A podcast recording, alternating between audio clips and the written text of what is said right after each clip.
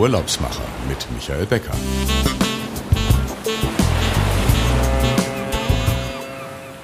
Herzlich willkommen zu einer neuen Ausgabe von den Urlaubsmachern. Ich bin wieder in der Lounge von Fides Reisen und äh, in Berlin.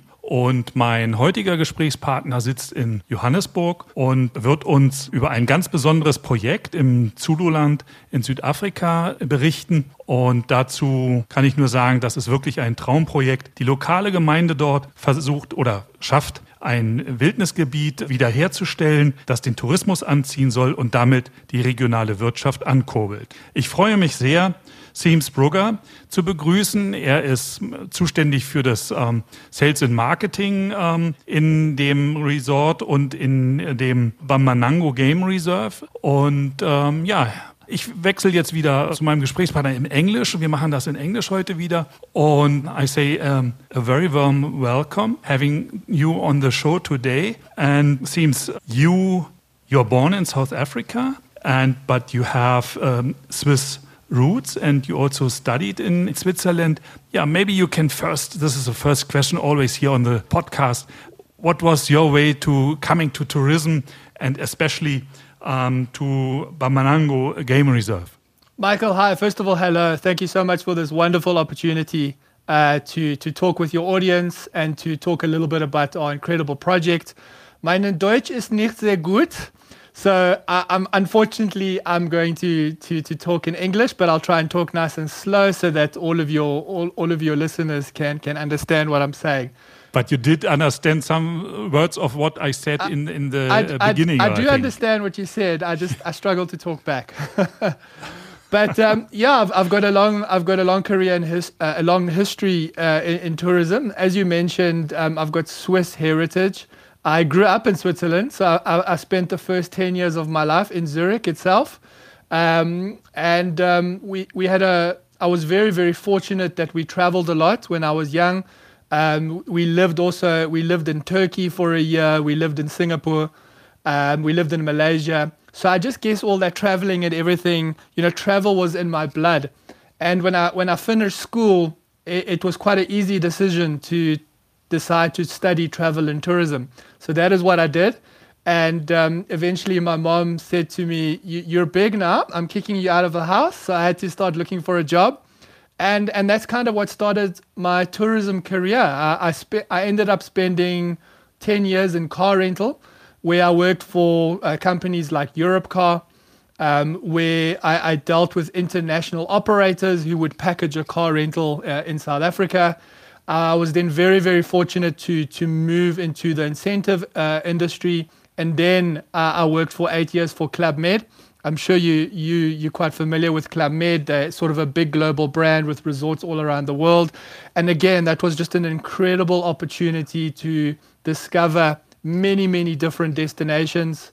Um, but having then you know the second part of my life growing up in South Africa, um, we're very fortunate here in that we've got such incredible uh, nature game reserves and, and national parks. And obviously, I'm sure everyone's very familiar with the Kruger National Park. So we, we've got incredible parks in this country. So growing up, I always went to these reserves. And I, have always had this passion for wildlife and, and photography and nature. So, you know, it made sense that my career would eventually um, head towards the, the safari and wildlife direction. And after COVID, I, I had the phenomenal opportunity to I guess, follow this passion and join and join Bambanango Game Reserve. So you made the way from um, more technical uh, car rental to uh, the club life of uh, Club Med and then to wildlife. Absolutely. And uh, now you're at Bambanango Game Reserve, and this is three hours away from um, Durban. Correct. Uh, by car, I think. Correct. Yeah, not by flight, uh, going by car. And maybe you can tell our listeners a little bit about the special landscape, infrastructure, and the people who are, are doing a fabulous job there. Yeah, definitely. Um, so we are in the heart of Zululand. Uh, in KwaZulu Natal, as you mentioned, we are roughly three hours drive from King Shaka International Airport, which is the main airport in Durban. Um, you can also private charter into a smaller airport close to the reserve called Ulundi Airport for the guests that, that don't wish to drive. Um, so there are there are both options for the guests, but we really are in one of the poorest regions of South Africa, a very economically neglected region, and a region that has had many, many great it's had a lot of suffering. I'm sure you, you you heard of the riots that we had last year in South Africa, and it heavily affected, especially these type of poor regions. We are in this heart of Zululand, and the project started back in 2017, um, and in actual fact, our investors are, are German, Helmut and Barbara Weiser, who come from Hamburg and they're very, very passionate about this part of South Africa, and they, they wanted to invest into a project that could really help people. And that's really what Babanango is about. So we're, we're a little bit away from the beaten track. Uh, most of your game reserves in KwaZulu Natal are sort of a lot closer to the ocean. Um, but we are up in the mountains, um, and that also, that automatically makes us a little bit different. Um, to be high up in, in high altitudes, away from everybody else, we are also completely surrounded by communities. We don't have other game reserves next to us. So we really are in the heart of this land where, where people live. And that's just such an, a, an incredible difference with Babanango is our location. Because of us being up in the mountains, we, we have scenery that is just so remote and so wild. You know, we have over 900 meter altitude changes on the reserve. So you can just imagine being on a drive uh, and, and you know, you're driving and 30 minutes later, you, you're, you're 900 meters higher than what you were before, up on top of mountains and those kind of things like that. So yeah, it's, it's very, it's a very diverse landscape, which, which makes it quite different to other game reserves. And um, in this um, Babanango Game Reserve, that is um, that what you are building up since 2017, you also get back animals to this reserve that have been there 100 years ago, but now they are not any longer there. So you try to get them back and resettle them, or correct? What is the idea to bring this area back like it was uh, hundred years ago? That, that's exactly what it is. It's about bringing back the ecological system back to an original state.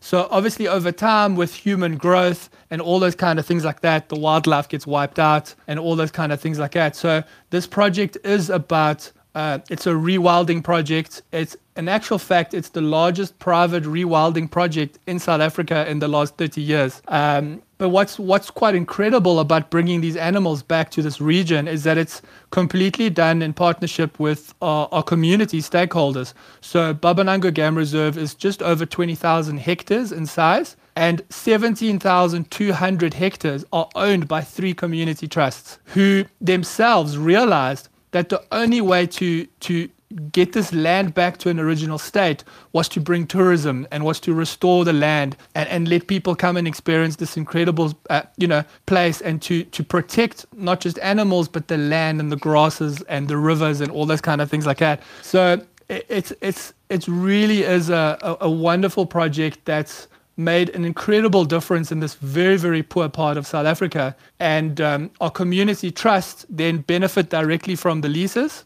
Each trust then takes those profits from the leases and they then spread it out to, to their various benefactors that they have. Um, and essentially, it's, it's economical upliftment. So it, it is a true, true people project owned three quarters by the community. And, and that's such an exciting uh, thing to have.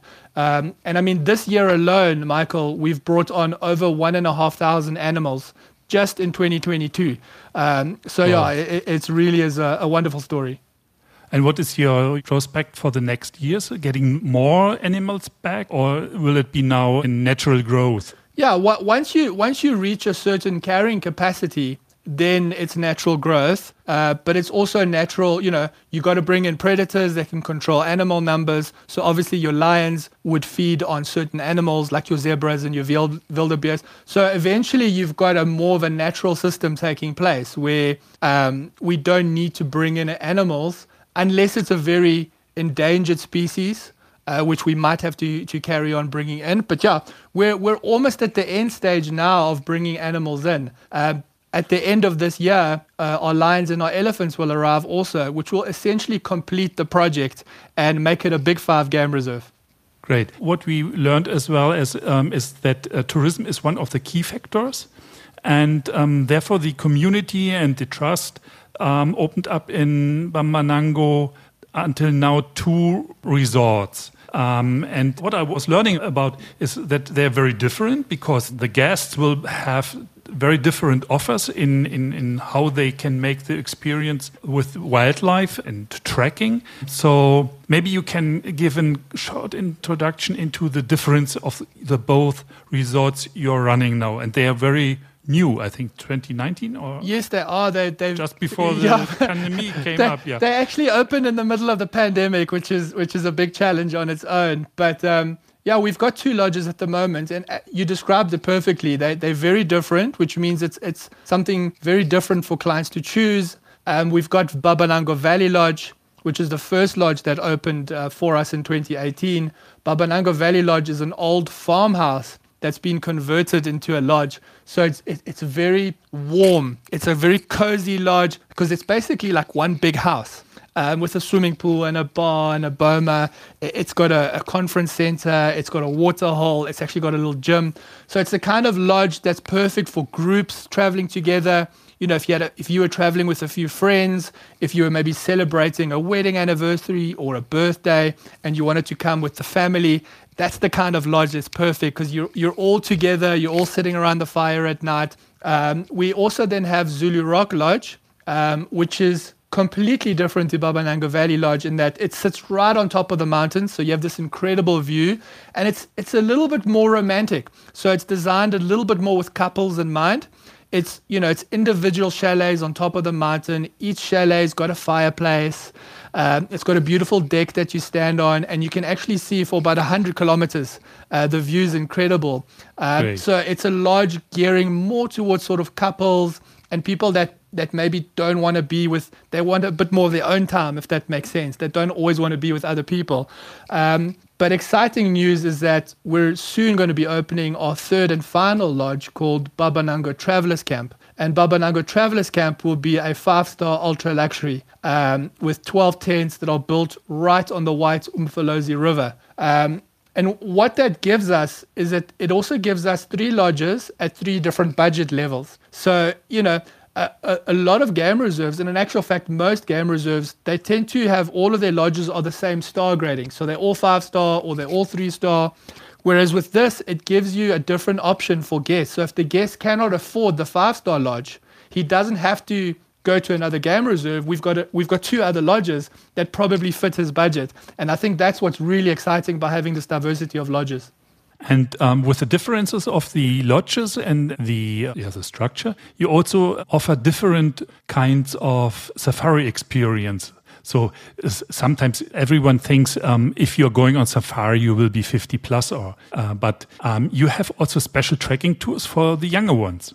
Yeah, Michael, it's we we didn't want to be just another big five game reserve because there there's so many incredible game reserves not just in South Africa but in Africa. So we, we wanted to to put a product together that's a little bit different that's probably going to be something geared very much towards a repeat traveler a traveler that's done safaris before and now wants something different. That's where we are going to be in the marketplace. So firstly our landscape alone means that your safari experience is very different uh, in terms of the scenery. Uh, it also means that um, we're in a position to offer a, quite a unique overnight walking trail, which we'll be launching uh, next year in January. So basically, guests will have the opportunity to do multi day walking hikes, essentially, where they will sleep out in the bush. Um, and obviously, this will be geared more towards guests that have got a certain fitness level that are able to walk for two to three days and are also comfortable in sleeping out under the stars around a fire.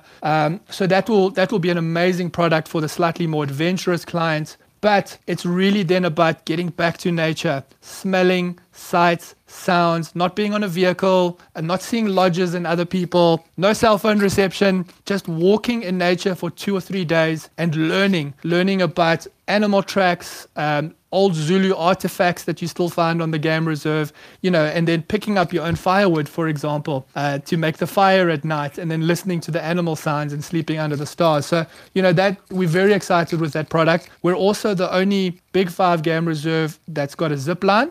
So guests, guests can do a zip line at Babanango Game Reserve. Um, but I think what's really, really going to set us apart is our historical tours.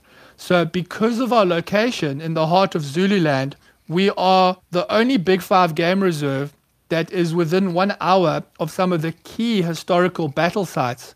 So, to give you an example, Isandlwana and Rorke's Drift are major, major points in the in the Anglo-Zulu War. So, in 1879, 20,000 Zulu warriors defeated 1,800 British troops in Isandlwana. And Isandlwana is only an hour away from Valley Lodge. So that puts us in a unique position to give guests the chance to experience the battlefield's region and some of these key sites, and at the same time still be able to do a Big Five safari without having to leave and go far. What what we've seen and what we've heard is that so many guests that go to the other game reserves, they want to go to the battlefields, but they're just too far.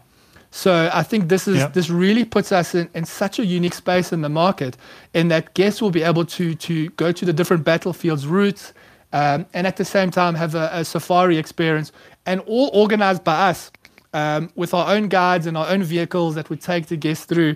So those are just a few of the things that I think will, will completely separate us.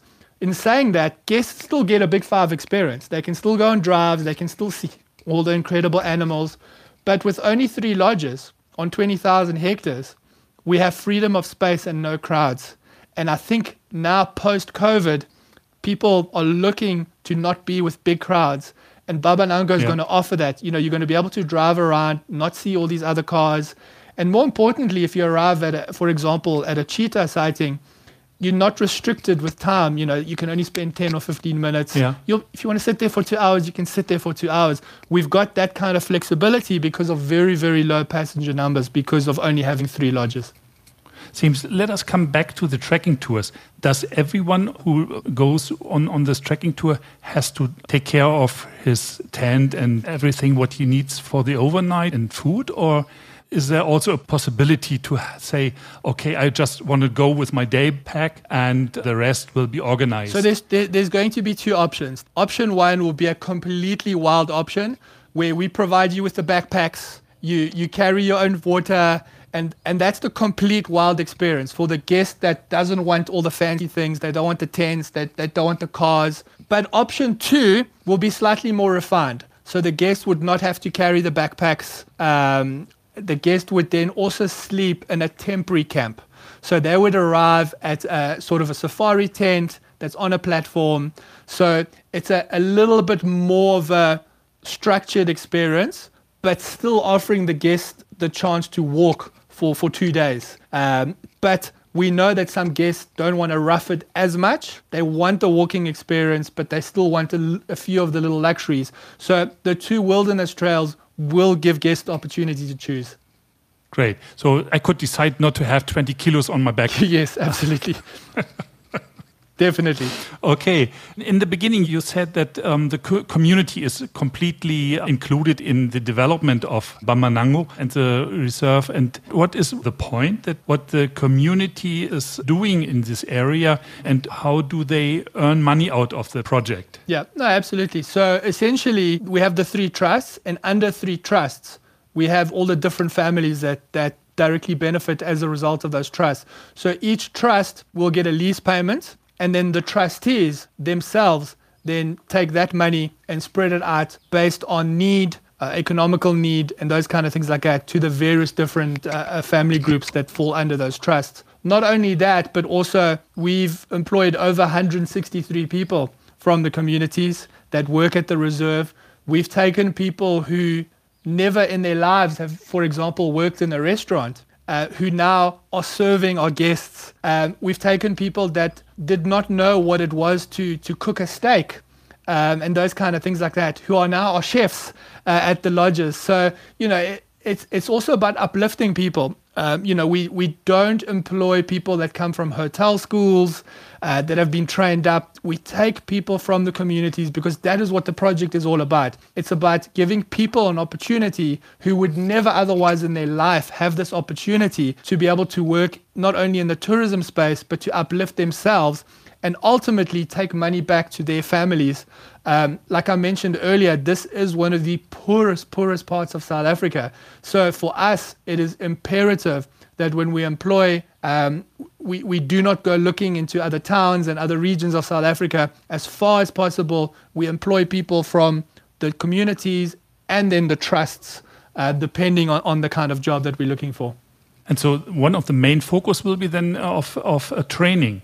Um, so that everything is done well. So, um, like they went to a training school uh, or training in Europe or wh wherever for so they, hotel they, school. they do live training on the reserve. So you know they they they get they get given the opportunity. Uh, some of the staff live on the reserve. Some of the staff still live in their in their communities, and they are trained at the reserve. They are trained in the kitchens. and they are trained live on site. They get given the opportunities yeah. to to build up their skills on the reserve.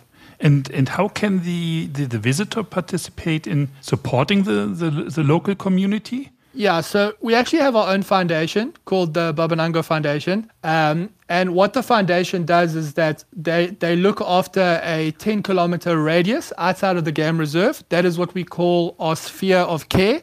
Um, and again, what we do a little bit different. We we do not take guests to do school visits and those kind of things like that. We we give guests the opportunity to actually really be involved in foundation projects. So they can help with the building of boreholes.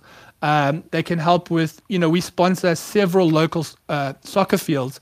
Um, you know, um, activity and and mental well-being through exercise is also key. Um, so you know we up we upkeep soccer fields, uh, we we keep those kind of places tidy and it gives people a chance from the communities to come and do sport. So guests can be involved in those kind of things. They could do the simplest thing like bringing 10 pairs of soccer boots with them when they come on the trip. And that is really how they can get involved um, with our different community projects. Um, we have we have community members that help cutting trees down. So there's all different projects that the guests can actually be involved with instead of just doing one of these you know school visits where you visit a school and they sing a little bit for you. I think those days are gone. Um, now, yeah. now it's really about seeing the guests can be taken into our communities and seeing the need and, and then really seeing how they can help. So there, there's lots of different ways that the, the guests can work with our foundation. So I think we got a very, very well uh, overview of the community you are working for and, and the project. And there was one point in, in, when we, we talked last week is it is also possible to support by um, repairing and uh, setting up uh, bicycles because the community is uh, going by bike mostly. Yeah, so actually um, we, we have schools. Mostly mountain bikes maybe. we, we actually, uh, we have, we have um, We've got another little camp that's outside of the game reserve called Matatan Camp, which we own. And it's actually a school camp where we have schools that come and stay there. Again, because of our location of the battlefields, that the schools, they come to us for the Zulu history and those kind of things like that. And a perfect example is often that what the schools will do, they'll do a bike donation. Um, and they will come and actually bring bikes with them uh, from the towns that they come from, and those will be donated to the communities. But I think what, what's quite important is that those kind of initiatives are always based on need. So if a, a guest or a school says, I want to help with something, we always look at what the need is. So we would never say to the guest, Yes, please bring three bicycles with you. We would say, Okay, this community now has a very, very big need for um, school uniforms. And that's how we start the conversation with the school or with the guests. So it's always based on need like that. It's, it's not like a blanket thing where we just say, you know, bring shoes or bring clothing. We do it based on need. And that way, the foundation always then is able to not just focus on one area, but able to really to go completely around the game reserve uh, and look at where the different needs are. Great. So I think we are coming to an end. Uh, we could talk about the Bambanula Reserve much longer and um, what you are doing there, but I think we, we got a good overview. And um, the last question before we're coming to the end is always, uh, what will be your next trip? Maybe uh, corporate or private? Where you will, where you want to go now or next? So, so corporate. The next trip will probably be to uh, America we're, we're heavily now obviously trying to tell people around the world about Babanango Game Reserve. So, you know, we've started working in America, we've started working in Germany, uh, the United Kingdom. Um, so there's a couple of shows that we'll be attending to, to start to talk to clients and to operators uh, to, to convince them to come to Babanango. So that's probably the, the corporate trip. Privately, because I love my photography, um, I will probably go to the Kruger Park uh, and and go do some some some personal photography there. We've got yeah. you know we've got in South Africa our big holidays are in December. So December Yeah. is just around the corner. So my next trip will probably be to a place like the Kruger Park to go look at some wildlife. Private question. When you raised up in Switzerland, did you uh, learn skiing? Snowboarding. so I, Snowboarding. yeah, I, I, I just somehow found I just enjoyed maybe because snowboarding is a bit harder. I just thought, you know what, I, I want to do the snowboarding. Not as many people do snowboarding. Um, so I, I, I did snowboarding, not very well, but obviously then when I worked at Club Med, they've got so many resorts in France. Um, so I got Yeah. I got lots of opportunities to go practice the snowboarding. Great. Um, stay in line. I just give some more information to the audience, to the listeners, and then uh, I'll be back to with you. Äh, ja, liebe Zuhörerinnen und Zuhörer, ein ganz tolles Projekt und wenn Sie Interesse haben, ähm, dorthin zu reisen, dann wenden Sie sich an die Kolleginnen und Kollegen von Fides Reisen Lufthansa City Center. Sie helfen Ihnen bei der Auswahl der richtigen Lodge und ja, Sie können dann in Zukunft zwischen drei verschiedenen Varianten wählen. Das mehr gruppendynamische mit dem großen Lagerfeuer oder mehr dann die einzelnen Lodges für etwas ja, privateren Urlaub und dann demnächst in dem neuen äh, Resort dann denke ich Five Stars then uh, with a new one. Ja, also fünf Sterne Resort ähm, ab nächstem Jahr.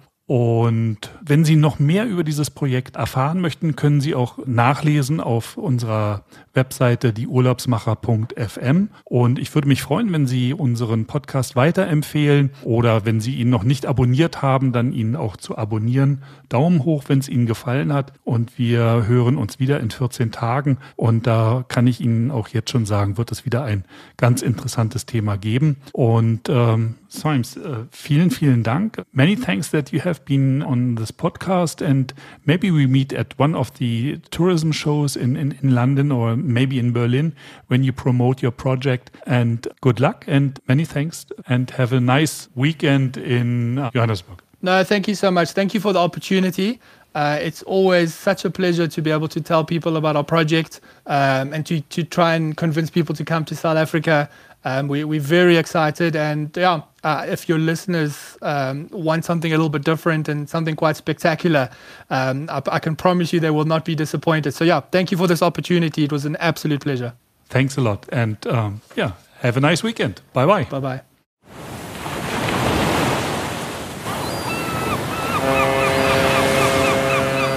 Die Urlaubsmacher mit Michael Becker.